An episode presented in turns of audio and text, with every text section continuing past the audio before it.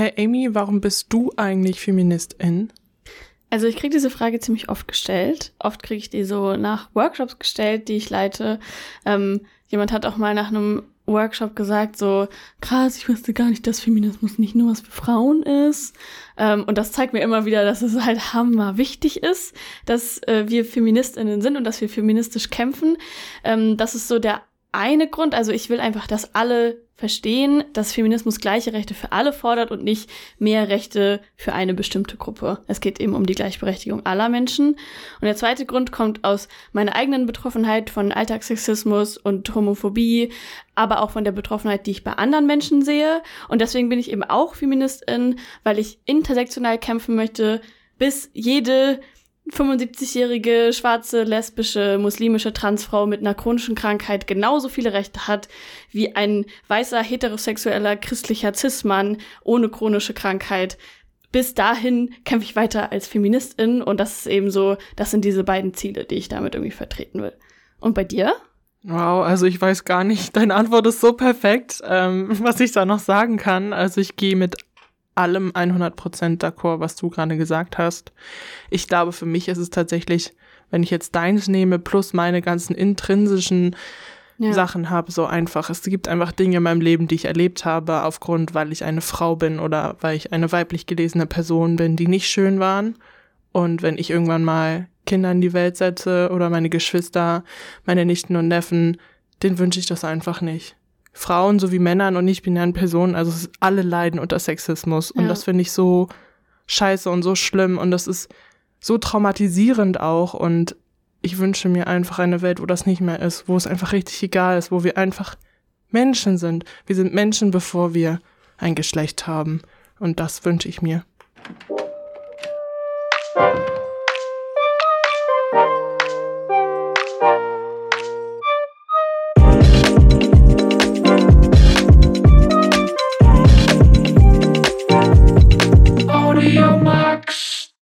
Und herzlich willkommen zurück zu endlich einer neuen Folge, der neunten Folge vom Audiomax, ein Podcast des AStA in Kooperation mit dem Campusradio der CAU zu Kiel. Es ist unglaublich viel los. Wir reden ein bisschen darüber, ähm, was mit der Ukraine los ist, was mit dem Krieg los ist. Wir reden kurz über Hanau, wir reden über den 8. März, den feministischen Kampftag und was sonst noch so alles passiert. Ich freue mich auf diese Folge ganz besonders. Unser Thema heute ist nämlich Feminismus. Wenn wir streiken, steht die Welt still. So wie in jeder Folge haben wir natürlich auch einmal den Rückblick für euch. Es sind viele Dinge passiert. Ich habe es auf drei Sachen aus dem Vorstandsbericht ähm, begrenzt, damit wir hier nicht die Podcast-Folge sprengen. Und zwar das erste. Der zentrale Ausschuss des Senats für Grundsatz- und Hochschulgesetzfragen hat äh, getagt und auch gefragt nach dem Diversitätsleitbild. Wir haben in dieser Sitzung das Diversitätsleitbild besprochen und ordentlich auch daran mitgearbeitet. Und das ist jetzt die Vorlage, die dann irgendwann im Senat auch noch zur Abstimmung steht. Ich bin sehr zufrieden. Ähm, ich glaube, das ist ein gutes Leitbild, an dem wir uns in Zukunft dran langhangeln können.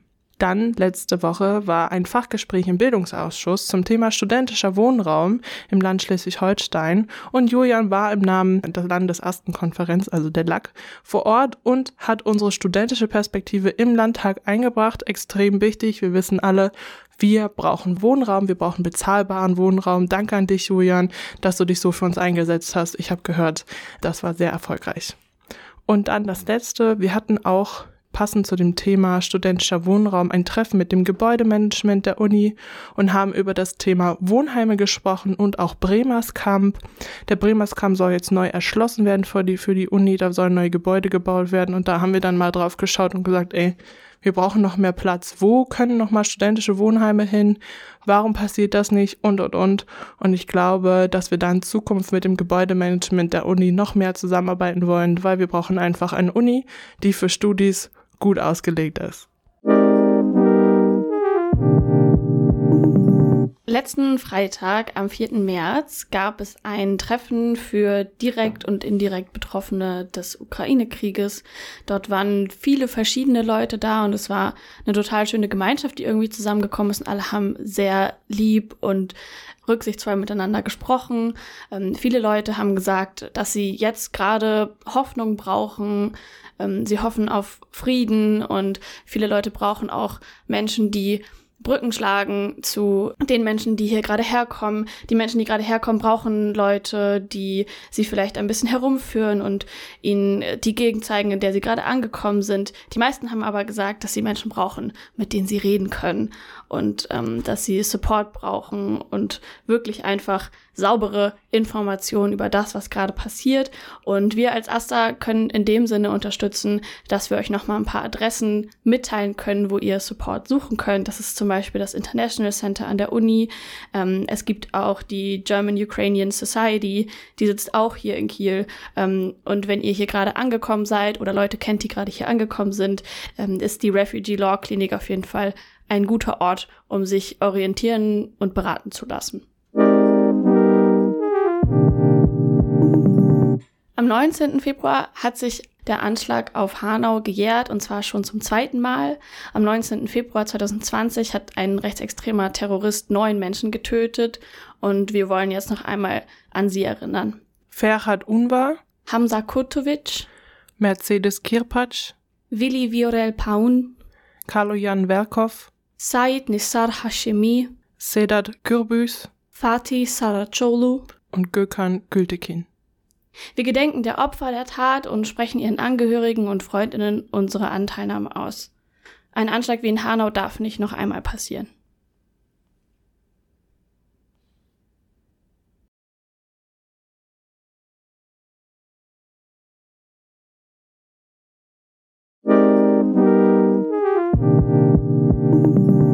Dann wollen wir natürlich auch über den 8. März sprechen, der jetzt am Dienstag gewesen ist, wenn ihr diese Folge hört. Es gab die Demo am Dienstag. Sexismus, Rassismus, Ausbeutung, wen kümmert's? Uns kümmert's natürlich. Wir waren da auf der Demo und in dem Rahmen haben wir anlässlich des 8. März auch die feministische Kampfwoche im Asta gehabt mit unserem Referat für Feminismus und Antirassismus. Es gab Vorträge der Technischen Fakultät, es gab die Demo, es gab unseren Instagram Live Talk mit Amel und Julia und heute gibt es eben unsere neue Podcast Folge und dafür sind wir hier und deswegen legen wir gleich mal mit dem Thema los. Feminismus. Feminismus. Wenn wir streiken, steht die Welt still. Ich finde, das ist eine richtig fette Aussage und mhm. das stimmt einfach auch. Wirklich, wenn wir alle, die unter Sexismus betroffen sind, einmal streiken würden, Halleluja, Alter, dann würde gar nichts mehr gehen. Ja, ja, tatsächlich. Das war auch das Motto vom letzten Jahr. Also, wenn wir streiken, steht die Welt still und es fühlt sich auch ein bisschen so an, wenn man dabei ist, finde ich. Ich finde es einfach extrem empowernd wenn, ja. man, wenn man auf der Demo dabei sein kann. Aber wir fangen mal so ganz grundsätzlich an, vielleicht. Warum Feminismus? Mhm. ähm, wir haben das diese Woche versucht, ein bisschen darzustellen, auch äh, auf unseren Social-Media-Kanälen. Wir hatten das Bullshit-Bingo, das aus all euren Beiträgen zusammengepuzzelt wurde. Und ich habe mich in jedem einzelnen Spruch wiedergefunden, was ich einerseits ein bisschen amüsant, aber auch halt ultra traurig fand. Ähm, es fing an zum Beispiel mit, äh, ich persönlich fühle mich ja schon gleichberechtigt. Und das kommt von allen Leuten. Ne? Also wirklich, da ich dachte, okay, das sagen halt wirklich alle Menschen, die irgendwie nicht auf, auf feministischen Aktionen dabei sind, weil es ist ja nicht nötig. Ja, aber dann sind diese Menschen auch wenig empathisch. Ja, genau. Also zu glauben, nur weil ich vielleicht mich gleichberechtigt fühle, heißt das nicht, dass alle anderen Menschen auch gleichberechtigt sind. Und dann wieder die Frage stellen, warum soll ich mich denn für andere Menschen einsetzen, wenn es mir gut geht? Okay. Check deine Privilegien bitte. ja, also das ist so, so der Basic Step, einmal, einmal über den eigenen Tellerrand hinauszuschauen, ne? Und ja. von der eigenen Betroffenheit mal auf andere Menschen vielleicht auch zu gucken. Dann kam auch öfter der Vorschlag, das ist halt die natürliche Rolle von Frauen. Mhm. Und ich dachte so, oh, Wie oft habe ich das schon gehört? Das ist halt so. Also die Frauen haben schon immer hinter dem Herd gestanden. Richtig. Männer sind halt stärker. Und die können auch viel besser und sind auch schlauer und. Deswegen ähm, werden die auch besser am Fußball bezahlt, obwohl sie den gleichen Job machen. Ja, yeah, what the fuck? Also Ja. ich meine, ich weiß nicht, ob wir, wenn wir jetzt mal so auf 5000 Jahre Patriarchat gucken, Hm. ob wir nur Glanzleistungen gebracht haben, glaube ich nicht. Ich glaube, wenn wir auf 5000 Jahre Matriarchat schauen würden, wir hätten, glaube ich, ein bisschen geileres Leben, aber ähm, Das hat mich tatsächlich mal jemand gefragt, so, wenn du das Patriarchat so scheiße findest, würdest du dann auf jeden Fall das Matriarchat wählen? Da war ich dann, war ich dann kurz ein bisschen verunsichert und dachte, ja, vielleicht lieber so ein Mittelding. jetzt muss ich da mal einschreiten, Ja. meine liebe Amy. ähm, das Matriarchat ist kein per se Gegenstück zum Patriarchat. Nee, das auf jeden Fall nicht. Weil das ist so, ähm, wenn das Patriarchat ist eine Gesellschaft von Männern und Männlichkeit dominiert und unterdrückend und das Matriarchat wird eher definiert als eine mütterliche, eine fürsorgliche Gesellschaft Mhm. und nicht ein Matriarchat ist keine Gesellschaft, die von äh, Frauen dominiert wird oder Weiblichkeit und Männlichkeit unterdrückt. Das ist es gar nicht so.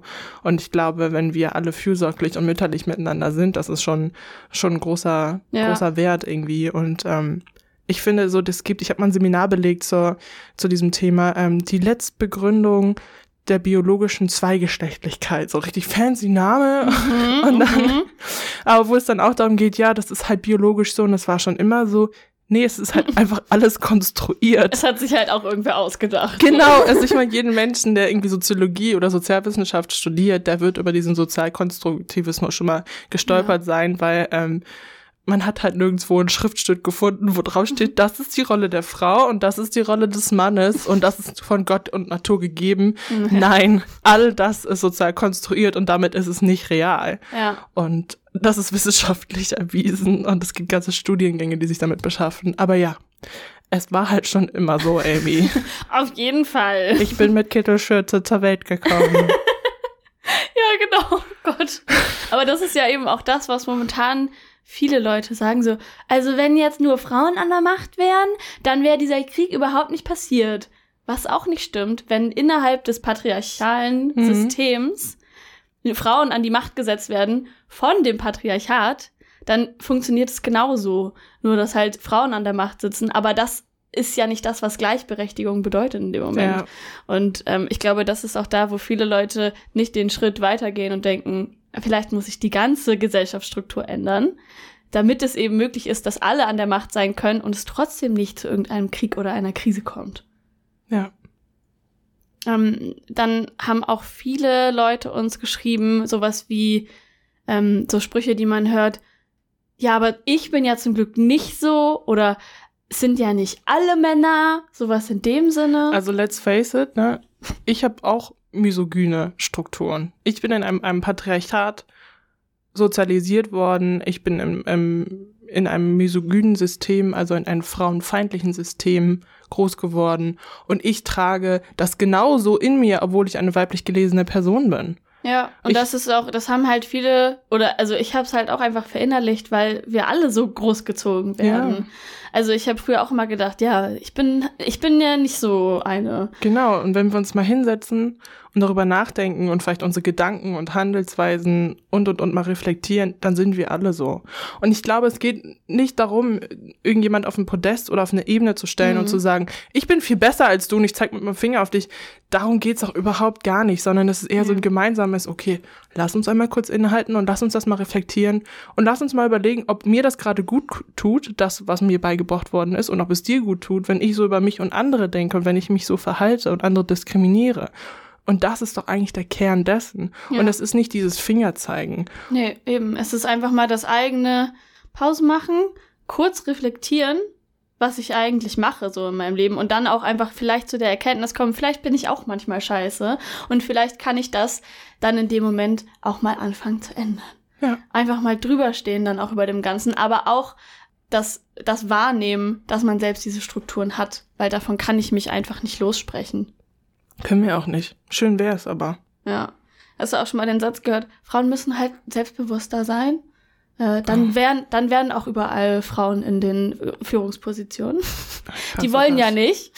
Weißt du, und wenn deine Frau Selbstbewusstsein ist, öh, die ist voll anstrengend und voll schwierig und also. Und hysterisch und zickig. Ja, genau. Ja.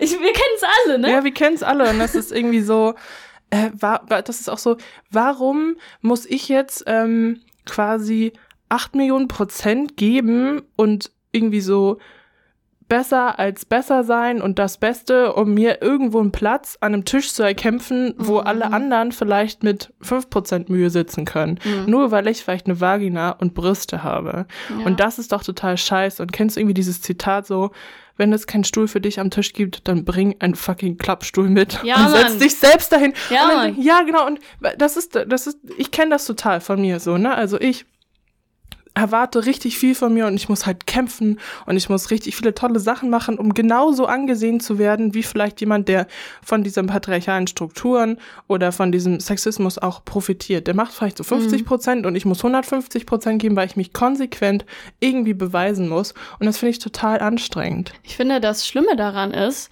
ich habe mich auch schon voll daran gewöhnt, das so zu machen. Also es fühlt sich dann einfach auch nicht verdient an, wenn ich für irgendwas mal nicht kämpfen muss, ne? Und es ist schon total normal geworden für mich, ach so, ja, habe ich jetzt nicht den Job nicht bekommen, weil da halt ein Mann war, der das irgendwie vielleicht auch besser gemacht hat. So, das verinnerlicht man irg irgendwann auch. Und das finde ich so traurig, dass es sich einfach schon normal anfühlt. Deswegen ja auch das Motto von diesem Jahr, also Sexismus, Rassismus, Ausbeutung. Wen kümmert's? Ist ja nur die Hälfte der Gesellschaft. Warum gibt es eigentlich keinen nationalen Männertag? Gibt es doch. Den gibt es am 19. November. Also diese, darüber oder zum Beispiel so, oh, warum gibt es so viele Frauen, warum gibt es keine Männerhäuser und warum gibt es nur Frauenhäuser? Mhm. Und warum gibt's äh, Frauenberatungsstellen und keine Männerberatungsstellen? Also erstmal gibt es all das. Es Richtig. gibt Männerberatungsstellen, es gibt Männerhäuser, äh, es gibt einen internationalen und nationalen Männertag. Ähm, er wird vielleicht nicht so begangen, weil dann sind fehlen da die Männer, die das vielleicht zelebrieren. Und es fehlt natürlich auch die Sichtbarkeit von Beratungsangeboten, denn Männer, oh Wunder, sind auch von Sexismus betroffen. Männer erleben auch psychische und physische Gewalt. Männer brauchen auch Beratungsstellen. Ja. Aha, Also und die gibt es, aber es wird natürlich eben nicht herangetragen an die Leute, die es dann tatsächlich brauchen, weil alle mit sexistischen Strukturen groß werden. Genau, und ich jetzt, jetzt mal, um ehrlich zu sein, ne, wenn wir sagen, wenn wir immer an dieses Thema Männer, Frauen denken, was ist das eine, was ist besser, was ist schlechter, ich will auch kein Mann sein. Weißt du, Mhm. ganz ehrlich, ich glaube schon, dass Männer mehr oder männlich gelesene Personen mehr ähm, privilegiert sind als Frauen, aber ich glaube, dass da auch total viel Druck hintersteckt und die dürfen keine Schwäche zeigen, sie dürfen sich nicht helfen lassen, sie dürfen nicht weinen, Ja. am besten keine Emotionen. Dann gibt's auch dieses krasse Körperbild von, ich muss irgendwie drei Millionen Tonnen Muskeln haben und immer so behaart und super erfolgreich sein. Und ähm, das ist auch total anstrengend und ich, wenn ich darüber nachdenke, ich persönlich als Mensch, das würde ich auch nicht wollen, daran würde ich auch kaputt gehen, das würde ich auch nicht schaffen. Richtig. Und ja. äh, dann denke ich immer so, lass uns doch einfach alle Menschen sein. Ja. Ist doch, ich meine, bevor, das, das habe ich vorhin auch gesagt, das ist auch eine Sache, die ich nicht verstehe, so, wir sind erst alle Menschen, Mhm. bevor wir überhaupt vielleicht ein Geschlecht haben. Mhm. Und das ist doch das, was uns eint. Und warum müssen wir immer auf diesem Gespaltenen sitzen? Und warum können wir nicht auf das schauen, was uns eint? Und das ist die Menschlichkeit. Ja. Und wir sind einfach alle Menschen. Und äh, es ist einfach wirklich für jeden nicht leicht. Und das ist so eigentlich diese wunderschöne, das wunderschöne Natürliche an dem Ganzen, dass wir alle Menschen sind, bevor wir ein Geschlecht haben. Aber in der Geschichte war es halt immer so, dass wenn von Menschen gesprochen wird, Männer gemeint sind und wenn von Menschen mit Geschlecht gesprochen wird, dann sind erst die Frauen gemeint. Weil ähm, bei Menschen ist eben dieses Bild von dem, von dem Mann ohne ein Geschlecht und ohne Zuschreibungen direkt. So, und dann kommt die Frau, ein Mensch mit Geschlechtsteil, ein Mensch mit Aufgaben und so weiter und so fort. Deswegen finde ich halt diese Grundidee von den Menschen, der erstmal Mensch ist und dann vielleicht noch andere Eigenschaften besitzt, halt mega schön. Ja. Ja. Dann haben einige von euch uns auch geschrieben, äh, dass sie oft hören, Gleichberechtigung, ja, dann dürfen wir jetzt ja auch die Frauen schlagen. Also das finde ich halt so, ah, das macht mich richtig wütend, weil eine, weil Gewalt an Flinterpersonen und weiblich gelesenen Personen so krass ein Thema ist. Mhm. Und äh, da kommen wir in den Bereich auch der Femizide. Auch hier in Deutschland stirbt jeden dritten Tag eine Frau durch Femizid. Das heißt, sie wird durch einen Ex-Partner in oder Partner auch umgebracht. Und das hört sich jetzt erstmal nicht so viel an, aber das ist so. 1. Mai, 2. Mai, tot. 4. Mai, 5. Mai, tot. 7. Mai, 8. Mai, tot. Und einfach nur in Deutschland, weil du eine Frau bist oder weiblich gelesen bist. Mhm. Und das ist so fucking heftig. Und Gewalt in Partnerinnenschaften ist ein Thema in beide Richtungen. Ja. Also wenn ähm, Frauen oder weiblich gelesene Personen irgendwie Männer schlagen und auch andersrum. Es ist aber auch einfach so, dass Gewalt tatsächlich ein Thema ist, das Flinterpersonen auch häufig einfach trifft. Und das ist schon, schon heftig. Und dann diese Aussage, ach, dann dürfen wir jetzt auch Frauen schlagen. Ey, tu mal nicht Ja. so, als würdest du nicht schon Frauen schlagen. Dann denke ich mir so, Richtig. Alter, halt die Fresse. Ja. Das ist irgendwie, wer ist dieser Mensch, der das zu dieser Person, die dir das geschickt hat, Ja. gesagt hat? Alter, da denke ich mir so, what the fuck? Und nebenbei möchte ich aber auch mal sagen, dass diese obligatorische Backpfeife, die von Frauen an Männern mal gegeben wird, auch voll nicht in Ordnung ist. Ja. Also das ist genauso räudig, genauso schlimm, das ist genauso Körperverletzung. Ja, eben. Und auch kein Mann hat es je verdient, äh, von einem anderen Mann oder von einer Frau geschlagen zu werden. ja, und erst recht nicht, wenn es halt nur darum geht, welches Geschlecht man hat. What the fuck? Ja, also Gewalt ist halt nie in Ordnung. Ja, eben. Never ever. Ja, In keiner Art und Weise. Also das merke ich so, macht mich richtig krass. ja. Und was zur. Hölle ist daran Gleichberechtigung? Gewalt hat nichts mit Gleichberechtigung ja, zu tun. Nur weil man sonst halt Menschen gewalttätig behandelt, ist das schon noch lange keine gleiche Gleichberechtigung oder Gleichbehandlung, wenn man das einfach auf alle ausweist. Hä? Es macht halt überhaupt Ja. gar keinen Sinn. Das macht gar keinen Sinn und es macht mich extrem wütend. Ja, das sehe ich dir auch gerade an. Ja. Mich macht das auch total wütend. Ja. Und dann ähm, hatten wir noch einen Spruch, du schwingst ja immer sofort die Feminismuskeule. Oder ein anderer Satz, der da auch gut zupasst, du siehst ja auch überall Sexismus und Unrecht. Äh, aber es ist so. Ja. Also es ist, es ist, tut mir leid. Ich kenne auch diesen Satz, kenne ich so, oh, kannst du jetzt einmal nicht so politisch korrekt sein? Oder kannst du bitte einmal auch, das war nur ein Witz und kannst einmal drüber nachdenken. Und dann denke ich mir, Alter, Aber es ist halt nicht lustig. Es ist nicht lustig und überleg doch mal, was du reproduzierst mit deinen sexistischen Witzen. Das ist total unfair. Du weißt nicht, wen das verletzt und du kannst auch lustig sein, ohne ein, eine Person zu diskriminieren. Und wenn du nicht lustig sein kannst, ohne eine Person zu diskriminieren, solltest du mal ganz konkret deinen Charakter und dich als Mensch hinterfragen, weil Ja. es ist schon traurig, wenn du sonst nicht lustig sein kannst. Ja. Am lustigsten ist Mensch sowieso, wenn er sich über sich selbst lustig macht. äh, da kenne ich aus eigener Erfahrung. ähm, ah, liebst du. ja, es ist einfach so. Und Ja. es ist so, ich hasse diese De Debatte. Und irgendwann fang, und wenn ich dann, ich habe auch tatsächlich schon so Freundeskreise, ähm, wo das dann Thema ist, und dann verlasse ich das aber auch, weil ich weiß, das sind Mhm. Menschen, die tun mir nicht gut. Ja. Und in denen wird Sexismus reproduziert, also Mhm. gehe ich auch. Dann ist das kein Ort, an dem ich sein möchte und kein Ort, an dem ich Menschen meine Zeit Mhm. schenken möchte. Und ähm, Genauso schön ist es aber auch, also ich hatte das in der Vergangenheit schon öfter, dass ich dann tatsächlich einfach mich hingesetzt habe mit den Leuten und so vielleicht auch mit, mit, mit ein bisschen Verstärkung einfach drüber geredet habe, warum ist das jetzt eigentlich problematisch, wenn ich das mache oder wenn du das machst und wie können wir das irgendwie, wie können wir uns auch dran erinnern, das beim nächsten Mal anders zu machen. Also ich finde das mega legitim zu sagen, fuck this shit, I'm out. Mhm. Das habe ich auch schon sehr oft gemacht. Genauso schön ist es natürlich, wenn man irgendwie gemeinsam da dran arbeiten kann und irgendwie auch Erfolge damit erzielen kann, so Ja. im Sinne von einer feministischen Gleichberechtigung. Ich glaube, es ist so ein Thema, was da so mitschwingt und ich glaube, Mhm. Amy, das kennst du auch, ist so dieses, möchte ich lieber mein Leben lang nichts von diesen sexistischen Strukturen mitbekommen Mhm. oder möchte ich das alles sehen? Und ich bin da sehr zwiegespalten, weil ich finde das manchmal sehr anstrengend, immer alles auch so mitzukriegen, was so jetzt, okay, das ist krass sexistisch, das ist kriminierend oder so. Aber ich glaube, ich würde, würde auch entspannter durch mein Leben gehen, wenn ich das alles nicht sehen würde. Ja. Aber ich, ich, ich kann mich irgendwie nicht so richtig entscheiden. Und ich glaube, ich habe diesen Weg schon sehr früh gewählt, auch so wie ich erzogen worden bin, ähm, diesen, dieses Thema Feminismus, dieses Sexismus auch zu sehen.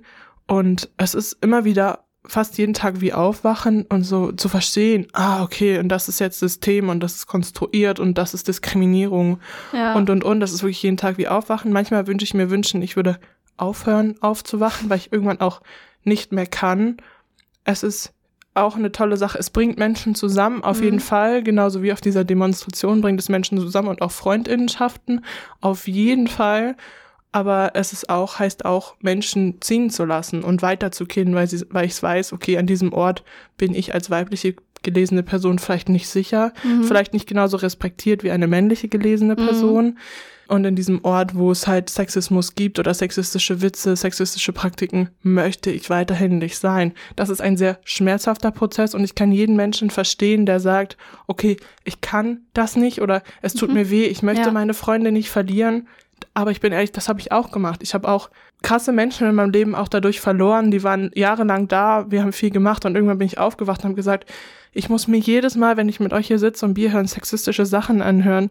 Und die Sachen sind so problematisch und wir finden keinen Weg, miteinander Ja. darüber zu reden. Ja. Und dann muss ich aufstehen und dann muss ich gehen und auch mich selbst zu schützen, weil ganz klar, wenn du sexistisch bist oder sexistische Witze machst, dann bist du in dir, gibt es einen Teil in dir, der auch sexistisch ist und das auslebt. Ja. Und was ist dann das Ende der, der Fahnenstange? Muss ich erst das schlimme Ende erleben oder kann ich die frühen Warnzeichen erkennen und sagen, okay, Mhm. ich gehe jetzt? Und das Ding ist halt eben auch, was mega wichtig ist zu realisieren, ist nicht unsere Aufgabe, das den anderen zu erklären. Es Ja. ist nicht die Aufgabe von Betroffenen, anderen zu erklären, was sie besser machen können. Das, es gibt das Internet und alle, alle können danach suchen und alle können sich informieren. Ja. Und zu dem Punkt, den du äh, vorher angesprochen hattest, dass es eben auch einfach schmerzhaft ist, dieser Prozess immer wieder äh, sich daran zu erinnern, dass alles sexistische Strukturen hat. Ich, also kennst du Pink Stinks? Ja, klar. Genau. Dieser Spruch, der hat mich für mein Leben geprägt. Äh, das Problem ist nicht, dass ich Sexismus überall sehe. Das Problem ist, dass du es nicht tust. Und das ist das Ding. Es ist nicht das Problem, dass wir überall diese Strukturen erkennen, sondern das Problem ist, dass andere Leute eben nicht sehen wollen oder können, weil sie eben so erzogen wurden und in dieser Bubble leben. Und das, ja, ich finde, das ist auch einfach ein Zeichen von Ignoranz heutzutage, sich damit nicht zu beschäftigen. Wir haben zum Beispiel auch einen Spruch hier zugesendet bekommen. Die Gender Pay Gap gibt es nicht. Dazu habe ich nur eine Sache zu sagen. Äh, Doch. Vielleicht diesen einen Punkt, um das zu verstehen, warum man vielleicht Sexismus ähm, erschaffen hat, mhm. um eine an einer Gruppe von Menschen auszubeuten. Ja. Das ist der Grund. ja. Und ich mich hat mal, ähm, ich hatte mal ein ganz tolles Seminar in meinem Bachelor äh, bei einem Prof, nicht hier an der Uni Kiel, und äh, ich hatte eine mündliche Prüfung bei ihm, bei ihm. Und da habe ich über die sexuelle Selbstbestimmung der Frau und das Thema Schließung und Ausgrenzung ähm, gesprochen.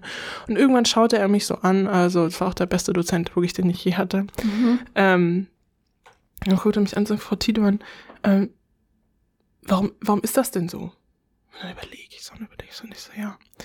Ausgrenzung vom Arbeitsmarkt und dann guckt er mich an, ja. Stellen Sie sich mal vor, die Frauen und die weiblich gelesenen Personen würden genauso gleichberechtigt mit dem gleichen Kapital und mit dem gleichen Gewinn und ähm, dem Gehalt auf dem Arbeitsmarkt sein. Dann würden ja Männer immer weniger bekommen. Und das ist Ausbeutung. Es geht wirklich Mhm. um das Finanzielle dahinter. Und das denke ich so, ja krass. Und das ist eine Idee, ein Konstrukt, das entworfen worden ist, damit andere Menschen sich bereichern können. Ja. Und dann nicht mir so, Aber deswegen haben Männer auch das Gefühl, ihnen wird was weggenommen. aber sie, denen wird was weggenommen, was sie nie gehört hat. Richtig. Und das auch zu verstehen. Das, ich meine, Mhm. wie schmerzhaft ist es, ich glaube, es ist sehr schmerzhaft, dieses Privileg zu verstehen. Also sich einmal dahinzusetzen und zu reflektieren, okay, ich bin privilegiert, ich habe manche Sachen in meinem Leben bekommen, einfach aufgrund meines Aussehens, aus meiner Hautfarbe, nicht weil ich es verdient habe oder so. Ich habe vielleicht auch äh, habe was Rassistisches getan, ich hab, oder rassistisch dis- diskriminiert, ich habe sexistisch diskriminiert, sich hinzusetzen Mhm. und das zu reflektieren. Mhm. Und das kann ich verstehen, das ist extrem schmerzhaft, weil dann werden wir an den Punkt unserer, ähm, unserem Charakter, unserer Persönlichkeit kommen, wo wir uns Fehler eingestehen müssen. Ja. Und das ist etwas, das kann nicht jeder und das ist sehr schmerzhaft. Ja. Aber was ist, was bedeutet das, was das du für ein wertvoller Mensch bist, wenn du dich hinsetzen kannst und dich reflektieren kannst und dich hinsetzen kannst, und sagen, da habe ich einen Fehler gemacht, da habe ich vielleicht diskriminiert, dann kann ich jetzt aber aufstehen und dafür gerade stehen, vielleicht mich hinstellen und mich entschuldigen und ja, ich werde es ändern.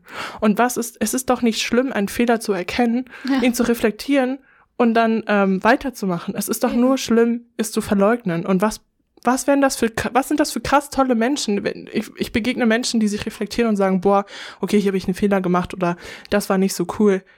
Was sind das für tolle Menschen, da geht mir das Herz auf und dann kannst du lieber das, was du, du hast was Beschissenes gemacht, aber du kannst es reflektieren, das ist wie mhm. sehr viel wertvoller. Also, ich verstehe, dass es anstrengend ist, ich verstehe, dass es schwer ist, es ist extrem schmerzhaft, aber es formt dich in deiner Persönlichkeit so doll. Ja, es ist halt krass viel wert, das auch zu ownen und halt ja. sich das einzugestehen weil dich das einfach auch menschlich sehr viel weiterbringt. Und ich glaube, gerade die Leute, die sich reflektieren in ihren Privilegien und das mal checken und andere Leute dann zu Wort kommen lassen oder an die Reihe kommen lassen, das sind die, die doch trotzdem noch sich vom System also am System bereichern können und die trotzdem noch vieles erreichen können in ihrem Leben, weil sie diese Eigenschaften haben die, die sich eben nicht reflektieren, die werden dann vielleicht mal merken, wie es ist, nicht immer an der Reihe zu sein. Und wie vielen tollen Menschen kannst du in deinem Leben begegnen, wenn du dich reflektierst ja. und ähm, selbst nicht zu ernst nimmst und dich hinterfragst. Und das bereichert doch dein Leben so sehr. Also ich. Auf jeden,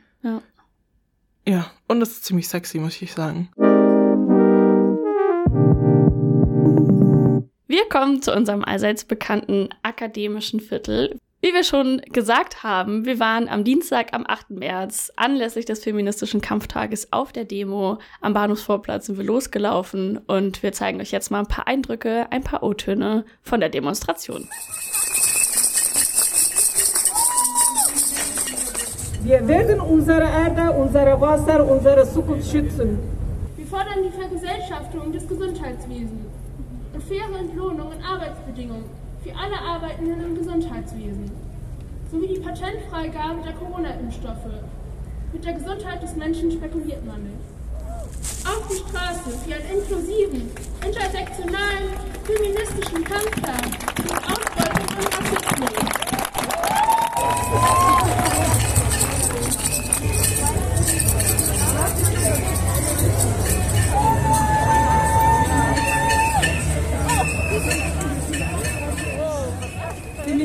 Für mich nicht Frauen gegen Männer. Feminismus ist für mich nicht Cis gegen Transgender. Feminismus ist für mich das Verständnis, dass was schief läuft. Dass die Masse sich scheut, die Privilegien zu sehen und nicht verstehen will, dass es nötig ist, diese abzugeben. Feminismus ist für mich eine Form von Zusammenhalt. Feminismus ist für mich mit der Faust geballt gegen alle Formen anzukämpfen, die uns seit Ewigkeiten systematisch ausgrenzen. Und da geht es mir nicht um Frauen, zumindest nicht alleinig, denn noch so viele andere sind am Kampf beteiligt. Die Politik spricht vom Weltfrauentag und macht sich damit nicht für alle stark, weil Sprache nun mal Realitäten schafft. Und indem man Frauen ganz klar anspricht, vergisst man damit alle anderen absichtlich. Ähm, ja, 8. März, feministischer Kampftag. Für manche Menschen ein normaler Tag oder ein Tag, an dem sie ihrer Frau ein paar Tankstellenblumen mitbringen und sich dann für den größten King halten. Oder doch nur ein Tag, an dem mal fix auf Instagram gepostet wird, wie toll Frauen doch sind. Kurzer Hinweis, das ist kein Feminismus, das ist halt nichts. Bin ich genug diskriminiert? Reicht mein Leid aus? Ist das wirklich so schlimm, wie ich sage? Du hast es trotzdem geschafft, herzukommen. Du hast dich vielleicht überwinden müssen, aber genau darin besteht dein Erfolg. Du setzt dich heute für dich und andere ein und dafür danke ich dir und ich bin unglaublich stolz auf dich und euch. Wenn Feminismus nur manche und nicht alle befreit, dann ist es nicht mein Feminismus. Nur weil du nicht mehr diskriminiert wirst, heißt es nicht, dass ich es auch nicht mehr werde. Feminismus, welcher nicht intersektional ist, ist zum Scheitern verurteilt. Mein Rat für euch. Frag nicht, was Feminismus für dich tun kann, sondern frag, was du für Feminismus tun kannst. Lest ein Buch, nutzt Google oder hört einen Podcast. Ich glaube an euch, ihr schafft das.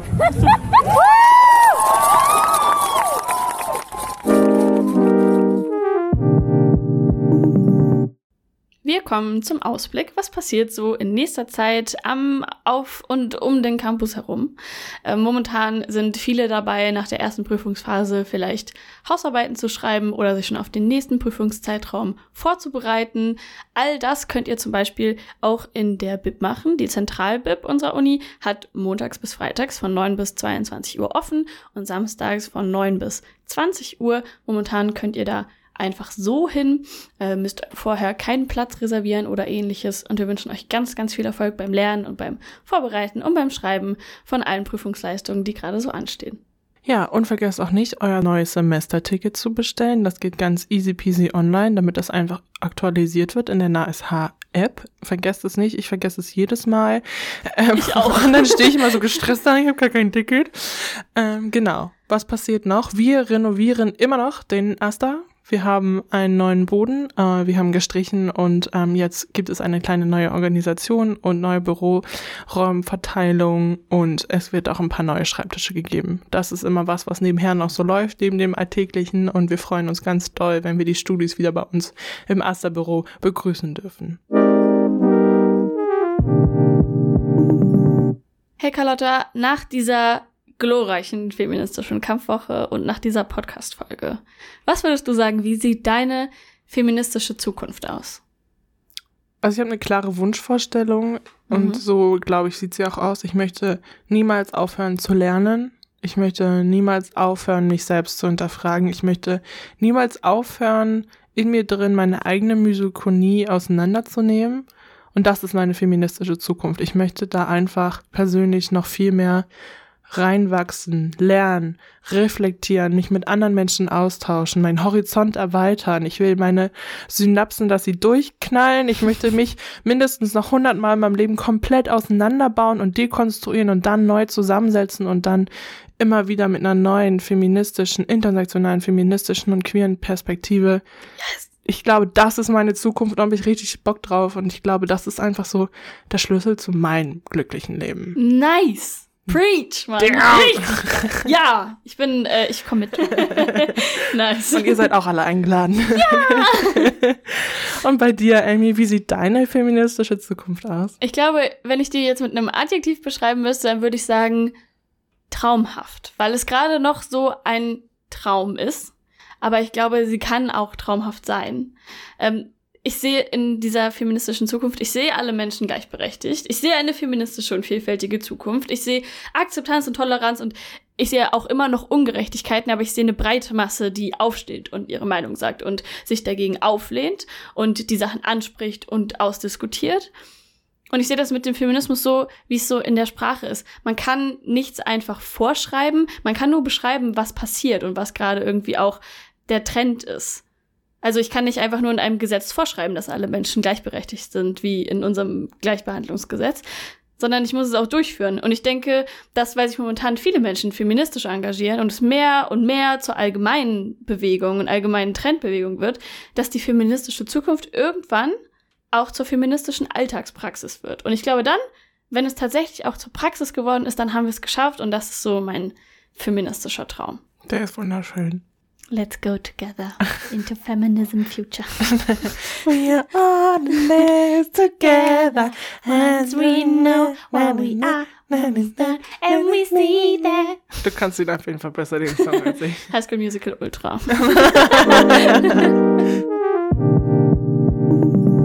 Die nächste Podcast-Folge würde es wieder erst am Anfang des Semesters geben. Wir haben uns überlegt, dass wir eben zu dieser Folge eine besondere Folge machen, aber befinden uns sonst auch in der vorlesungsfreien Zeit und müssen uns auch auf unsere Prüfung vorbereiten. Aber wir freuen uns ganz doll auf euch, wenn ihr dann zum Anfang des Semesters wieder mit dabei seid und wir vielleicht endlich wieder im Sommersemester viel am Campus sein können.